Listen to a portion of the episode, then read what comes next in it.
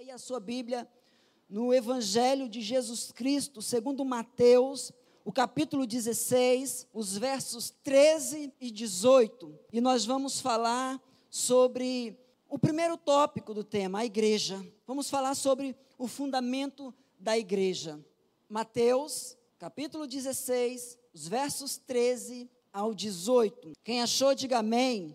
Aleluias, glória a Deus. Então eu vou ler e você acompanha aí na sua Bíblia a palavra do Senhor que diz assim: Jesus foi para a região que fica perto da cidade de Cesareia de Filipe. Ali perguntou aos, aos discípulos: Quem o povo diz que o filho do homem é? E eles responderam: Alguns dizem que o Senhor é João Batista, outros que é Elias, e outros que é Jeremias, ou algum profeta. E vocês, quem vocês dizem que eu sou? perguntou Jesus. Simão Pedro respondeu: O Senhor é o Messias, o Filho do Deus vivo. E Jesus afirmou: Simão, filho de João, você é feliz porque esta verdade não foi revelada a você por nenhum ser humano,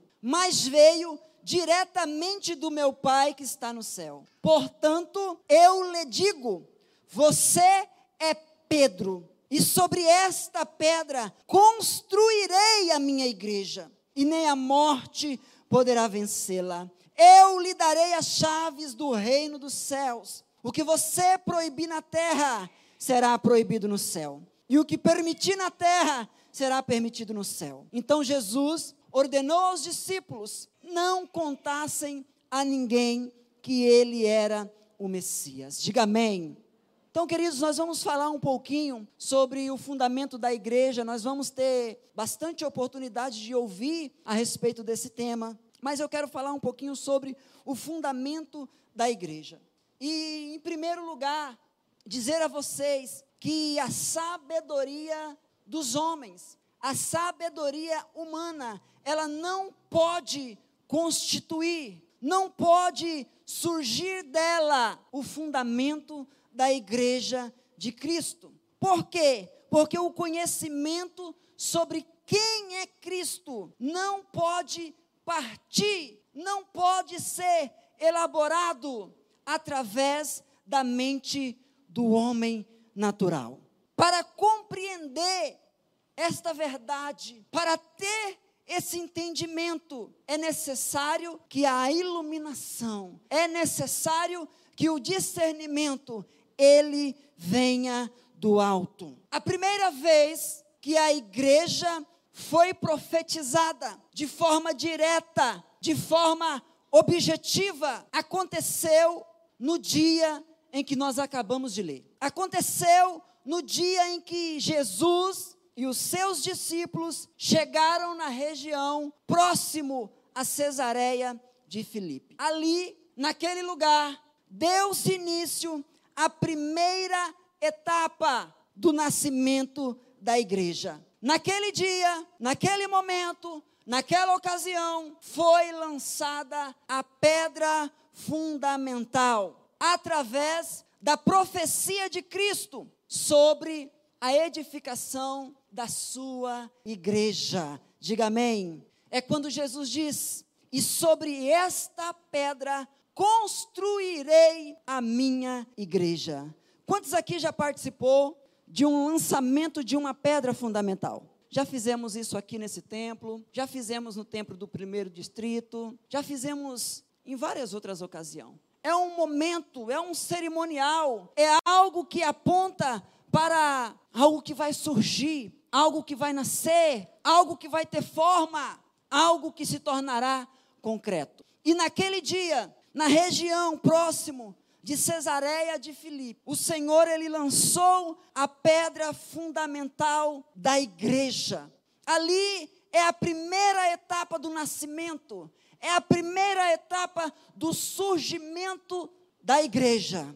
Diga eu sou a igreja de Cristo. A igreja, ela veio a ser inaugurada no dia de Pentecostes, após a morte, ressurreição e ascensão de Cristo aos céus. E naquela ocasião, deu-se início à habitação do Espírito Santo na terra. Vejamos então que são duas datas importantíssimas, com presenças ilustres. No lançamento da pedra fundamental estava o Messias, estava Jesus Cristo. E no dia da inauguração, no dia de Pentecostes, a Bíblia diz que a presença do Espírito Santo desceu sobre aquele lugar. Se você está me entendendo, pode dar um forte aplauso ao Senhor. Aleluias, porque naquele dia a igreja de Cristo estava sendo inaugurada, plantada na terra para nos alcançar para que chegasse até nós, até os nossos dias. O fundamento é aquilo sobre o qual construímos, sobre o qual edificamos. É o alicerce, a base sólida de algo em que se constrói. E quanto a isto, nós estamos conscientes, porque a palavra do Senhor afirma que Cristo é o único fundamento da igreja. Em 1 Coríntios, capítulo 3, o verso 11, a palavra do Senhor nos diz: Porque ninguém pode pôr outro fundamento além do que já está posto, o qual é Jesus Cristo. Ninguém pode pôr outro fundamento, porque ele já está posto, ele já foi lançado, é Jesus Cristo. Então, no que tange sobre a edificação da igreja, precisamos entender que Jesus ele buscava a primeira pedra que serviria de alinhamento, de norte para esta tão importante obra, para esta tão importante edificação chamada igreja. Não há dúvidas, porque nós acabamos de ler que Jesus Cristo é o fundamento da igreja. E o que ele encontrou naquele dia foi a pedra que iria sobrepor, dar início da forma e sustentabilidade à igreja que estava por nascer. Naquele dia, naquela região próximo a Cesareia de Filipe, quando Jesus indaga os seus discípulos sobre o que as pessoas diziam ao seu respeito, sobre o que as pessoas diziam quem ele era. Não se tratava apenas de uma pergunta com teor de curiosidade, Jesus ele não estava querendo saber apenas por curiosidade. Não, se tratava de um teste para saber qual dos seus discípulos, qual dos seus apóstolos seria revelado a verdadeira identidade do Messias. Qual deles seria o elo, a pedra da segmentação da igreja? Jesus ele não estava planejando uma igreja a curto prazo. Ele estava planejando algo para ser eterno, algo que transcendesse as gerações, algo que chegasse até os nossos dias, algo que vá muito além das nossas gerações. Então, para isto, para este plano, para este projeto, não poderia ser qualquer pedra tinha que ser a pedra que traria a sustentabilidade adequada ao plano, adequada ao projeto. Então imagine você que Jesus está ali com os seus discípulos e ele tinha um plano lançar a igreja, inaugurar a igreja, estabelecer a igreja, mas teria que ter um fundamento Teria que ter alguém ali entre, entre a sua equipe, alguém ali nos seus doze, nos seus apóstolos, que fosse dar a sustentabilidade. Se fosse para escolher, talvez ele escolhesse o diplomado, mas não se tratava de algo natural, não se tratava de uma preferência humana, se tratava de uma revelação divina, se tratava de uma escolha do Pai. Então ele lança a pergunta: Ei, vem cá, o que as pessoas dizem sobre o filho do homem? Que elas dizem quem eu sou. E aí os discípulos, talvez retraídos, com medo de dar uma resposta equivocada. Ah, Senhor, eles falam que o Senhor é Jeremias. Eles falam que é Elias. Ah, eles falam que é o profeta. Eles falam um monte de coisa, Senhor. Eles falam um monte de coisa. E aí Jesus busca a revelação entre a sua equipe. Mas e vocês? E vocês? Quem dizem que eu sou? A Bíblia não relata que nenhum dos outros discípulos abre a boca. E por quê? Eles não tinham convicção, eles não tinham certeza, mas a um foi dado a revelação. A Simão foi dado a revelação de quem era Jesus. E ele diz: Tu és o Cristo, o Filho do Deus vivo. Aleluias. E naquele momento, o Senhor diz: o Senhor faz algo extraordinário. E ele diz: Ei, Simão, tu és Petros, que quer dizer pedra. Naquele momento, o Senhor estava mudando o nome de Simão para pedra, para rocha. E ele diz: Porque tu teve a revelação, você, sobre você, eu edificarei, eu vou lançar, eu vou te escolher. É sobre você que virá a sustentabilidade para a minha igreja. É você, porque você foi escolhido, porque você teve a revelação. E queridos, a gente lê esse texto, mas quando a gente olha mais para frente, no dia de Pentecoste, quando a gente olha no dia da inauguração, aquele Pedro que teve a revelação, aquele Pedro que negou, aquele Simão, que era afoito, aquele homem, no dia da inauguração, ele toma a palavra. Ele toma a palavra. E a Bíblia diz que no dia da inauguração da igreja, sobre a pregação de Pedro, naquele dia, quase 3 mil almas se rendem ao Senhor,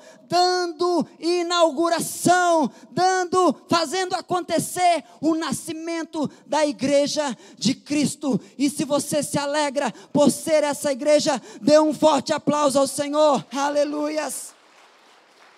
Glória a Deus. Sobre esta pedra construirei a minha igreja.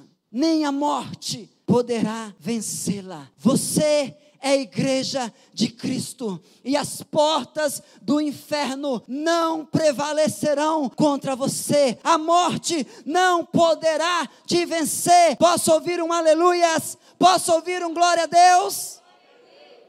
Assim, queridos, precisamos estar convictos sobre o fundamento que nós estamos firmados, sobre o fundamento que nós estamos estabelecidos. Nós, como igreja, somos construídos sobre o fundamento de Cristo.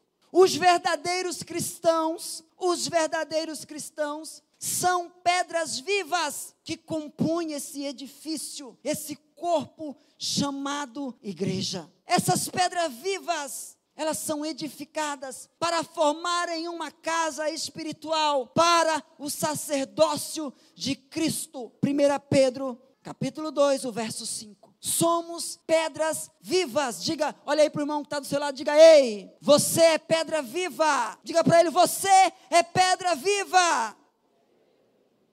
O corpo de Cristo, a igreja de Cristo, ela é formada por pedras vivas vivas. Queridos, as pedras vivas, elas são selecionadas, elas são escolhidas. E a primeira foi selecionada por Deus. A primeira pedra para compor, para estar sobre o fundamento, foi Pedro. E depois de Pedro, muitas outras pedras vivas começaram a fazer parte desse corpo. E chegou até o nosso tempo, até a nossa geração. E aqui estamos nós, pedras vivas, que fazem parte desse corpo. E em Lucas, no capítulo 19, o verso 40, a Bíblia diz que se nós não fizermos o que tem que ser feito, escuta aqui, se nós não fizermos o que tem que ser feito, as pedras farão.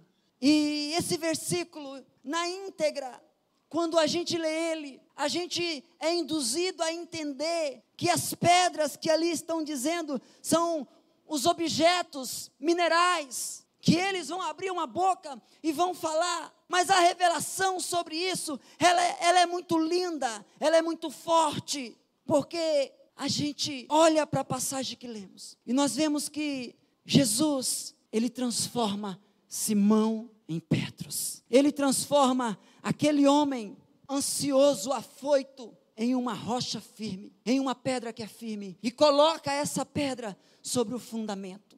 Ei, sabe o que o Senhor quer dizer? Que se nós que somos escolhidos, que se nós que fomos chamados para serem pedras vivas no corpo de Cristo, não fizermos o que tem que ser feito, outras pedras serão colocadas em nosso lugar e farão o que tem que ser feito. Outras pedras serão colocadas em nosso lugar e elas clamarão. Diga comigo, eu sou pedra viva. E nenhuma outra pedra vai ocupar o meu lugar no corpo de Cristo. Nós não podemos permitir que nenhuma outra pedra se levante no nosso lugar. Nós precisamos ocupar o lugar que a nós nos foi dado no corpo de Cristo. Porque se não clamarmos, porque se não fizermos, a palavra do Senhor diz que pedras o farão. Diga misericórdia. Você é igreja de Cristo, diga eu recebo. Você é igreja de Cristo e você ocupa um lugar de destaque no reino. E como igreja de Cristo, você precisa ser sal para essa terra. Como igreja de Cristo, você precisa ser luz para este mundo. Posso ouvir um amém? Nós estamos sendo chamados. Esse tema para esse tempo, a igreja, o evangelho e o propósito, ele nos chama, ele nos arregimenta, Ele nos convida a nos posicionarmos como igreja e cumprirmos o papel que a nós foi confiado. Posso ouvir um amém? Levante a tua mão direita, diga eu, vou cumprir o meu papel como igreja de Cristo. Diga amém. Eu quero falar sobre o fundamento do Evangelho, que também é um, um dos temas para esse ano, o Evangelho. Lá em Mateus, capítulo 28, os versos 19 e 20, eu creio que você conhece esse versículo de cabeça, porque é a grande comissão de Cristo para os seus discípulos, para a sua igreja. E a palavra do Senhor diz: portanto, vão a todos os povos do mundo e façam com que sejam meus seguidores batizando esses seguidores em nome do Pai, do Filho e do Espírito Santo, ensinando-os a obedecer tudo que eu tenho ordenado a vocês. E lembrem-se disso, eu estou com vocês todos os dias, até o fim dos tempos. Diga amém.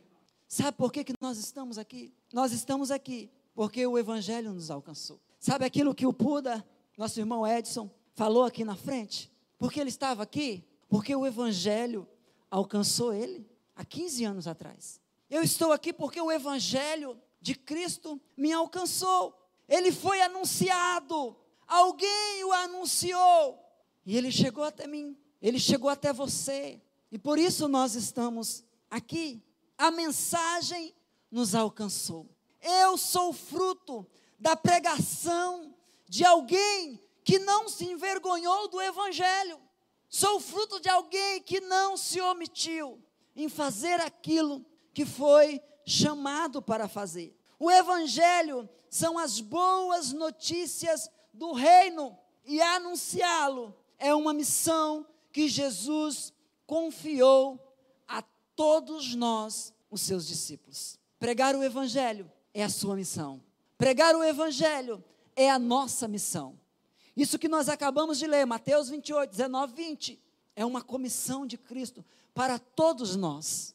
O Evangelho, queridos, ele antecede a criação da igreja. Como eu disse agora há pouco, a igreja, ela foi, a sua pedra fundamental foi lançada naquele episódio onde Jesus estava com os discípulos na região de Cesareia.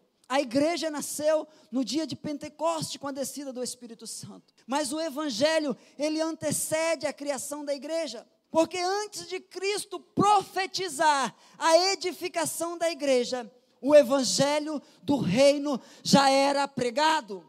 Em Romanos, no capítulo 1, verso 2, a palavra do Senhor diz: Há muito tempo esta boa notícia prometida por Deus por meio dos seus profetas e escritas nas escrituras sagradas. Diga amém.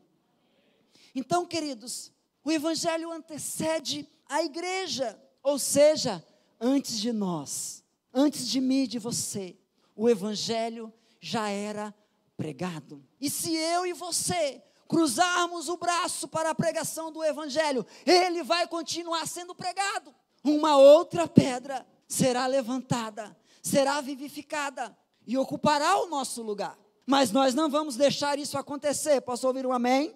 O Evangelho é uma estratégia divina, totalmente eficaz para o resgate do homem. Uma ferramenta consolidada por Cristo e confiada a nós, confiada a mim e a você, para ser executada para ser anunciada sem ressalvas. Ainda em Romanos, no capítulo 1, verso 16, o apóstolo Paulo, ele nos dá uma aula, uma lição de como nos proceder em relação a este evangelho. E o apóstolo Paulo, ele diz: "Eu não me envergonho do evangelho". E você sabe por que, que o apóstolo Paulo diz isso? Que ele não se envergonha do evangelho? Porque certamente tem aqueles que se envergonham, e estes há de prestar conta com Cristo.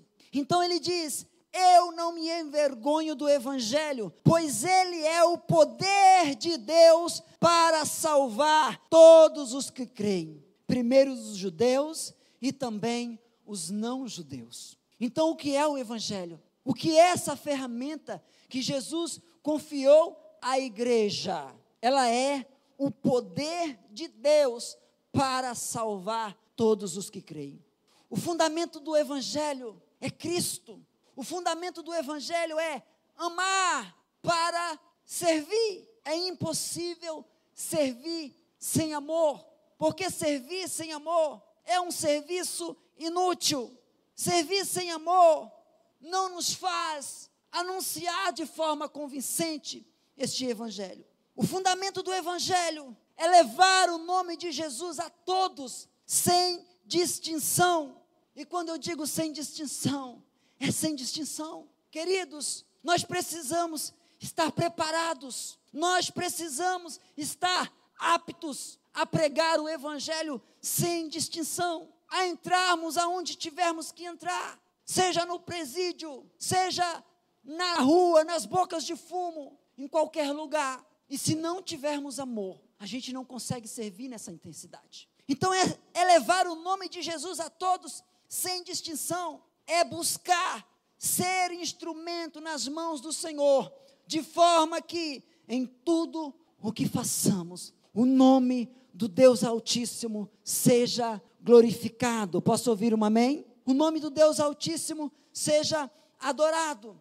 Então, igreja, o Evangelho é uma missão dada a mim. O Evangelho é uma missão dada a você, dada à igreja, para que esta o execute, para que esta o faça sem distinção, sem ressalvas, com amor, com dedicação, porque o resultado do Evangelho é salvação, porque o resultado do Evangelho é transformação, é mudança de vida, é mudança de mente, é mudança de caráter. E nós somos a prova disso. Nós somos a prova disso. Posso ouvir um amém? Quero falar um pouquinho sobre o propósito. Diga comigo, o propósito. Mais forte, diga o propósito. Amém. Isaías 46, o verso 10. A palavra do Senhor diz assim: Desde o início faço conhecido o fim. Desde tempos remotos o que ainda virá. Digo, meu propósito permanecerá em pé, e farei tudo o que me agrada. Diga amém.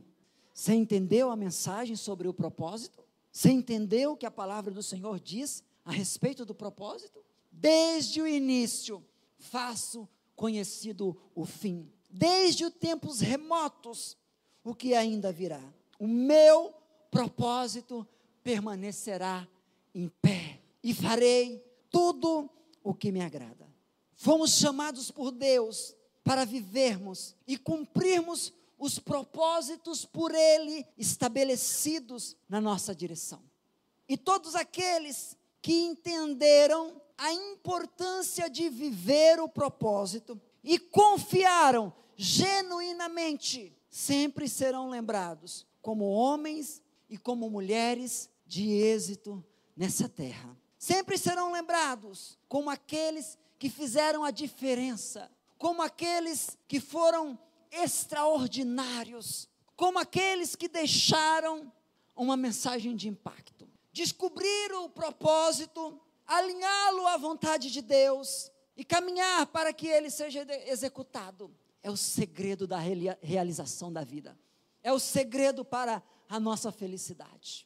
Você vai olhar a vida de homens e mulheres de Deus, e você vai entender que o propósito da vida deles foram cumpridos na essência, porque eles deixaram um legado e hoje são referenciais para cada um de nós. E aí a gente pode folhear a palavra de Deus, a Bíblia, de Gênesis a Apocalipse, e aí você vai entender o porquê da vida de Noé, o porquê da vida de Moisés, de Abraão, de Davi, de Elias, dos apóstolos e de tantos outros. Eles descobriram o propósito de suas vidas e decidiram pagar o preço necessário para cumpri-lo, para vivê-lo. E hoje nós estamos falando deles aqui como referenciais, como modelos, como inspirações, inspiração de fé para a nossa vida. O propósito, ele define a nossa qualidade de vida. Porque se estamos vivendo no propósito, automaticamente nós estamos bem com Deus. A nossa prosperidade é uma realidade visível, o bem-estar é palpável. Mas quando uma pessoa está fora do propósito, ela se parece com um peixe fora d'água. Ela tenta buscar sentido, mas ela não encontra. Está sempre se deparando com obstáculos que impedem ela de prosseguir e de ser feliz. Logo você entende que ela está fora do propósito. Você olha e vê que não vai romper, mas quando você encontra alguém alinhado com o propósito, você olha para a vida daquela pessoa e você vê como a vida dela flui. Parece que tudo é mais fácil, mas não. Ela está alinhada com o propósito da vida dela. Posso ouvir um amém? Como igreja, o nosso propósito é influenciar a humanidade, sendo a luz que ela precisa para encontrar o caminho da redenção e proporcionar a esta humanidade o sabor que só o Evangelho de Cristo possui para transformá-la. Como igreja, este é o nosso propósito, é a nossa missão. E se, como igreja, nós não estivermos alinhado com esse propósito, nós estamos em dificuldades. Deus nos criou com um propósito, e esse propósito ele está traçado. Deus tem propósito para nossas vidas em várias áreas. Precisamos compreendê-lo, precisamos entendê-lo, porque esses propósitos eles estão traçados, eles são imutáveis. E se buscarmos conhecê-lo e vivê-lo na essência, de forma alinhada, certamente teremos a garantia de uma vida feliz e próspera aqui nessa terra. Posso ouvir um amém? Efésios, o capítulo 1, verso 4 e 5, a palavra do Senhor diz: Porque Deus nos escolheu nele antes da criação do mundo, para sermos santos e irrepreensíveis em Sua presença. Em amor, nos predestinou para sermos adotados como filhos, por meio de Jesus Cristo, conforme o bom propósito da Sua vontade. Queridos, precisamos estar alinhados. Precisamos estar conectados com o nosso propósito. Porque se decidirmos nos esquivar do nosso propósito, do propósito estabelecido por Deus, para vivermos o nosso propósito pessoal, devemos ter a consciência de que não será nada fácil a nossa trajetória e terá sido em vão e amarga a nossa estadia aqui nessa terra. Porque a palavra de Deus, no livro de Provérbios, capítulo 19, o verso 21, diz assim: Muitos são os planos no coração do homem, mas o que prevalece é o propósito do Senhor. Então, o homem ele pode fazer planos, ele pode estabelecer os seus propósitos pessoais, mas se ele não decidir viver os propósitos estabelecidos pelo Senhor, ele vai ter problema. Ele vai arrumar confusão. A gente não pode nos esquecermos do apóstolo Paulo que nós tanto lemos aqui hoje, quando ele ainda era chamado Saulo, o perseguidor. O propósito de Saulo nunca foi perseguir a igreja, nunca foi perseguir os cristãos. O propósito dele era ser apóstolo, era ser um, um pregador do evangelho. E enquanto ele vivia o seu propósito pessoal, aquilo que afagava o seu ego, aquilo que era a sua vontade, ele estava em conflito com, com Cristo. E o dia que Cristo chamou ele para um acerto de contas, o Senhor o lançou ao chão, o Senhor o colocou no pó. Aí sim ele entendeu que o caminho que ele tinha que seguir era outro e não aquele. Então não vale a pena abrir mão do propósito estabelecido por Deus para as nossas vidas, para viver o nosso propósito pessoal. Posso ouvir um amém? Eu quero que você se coloque de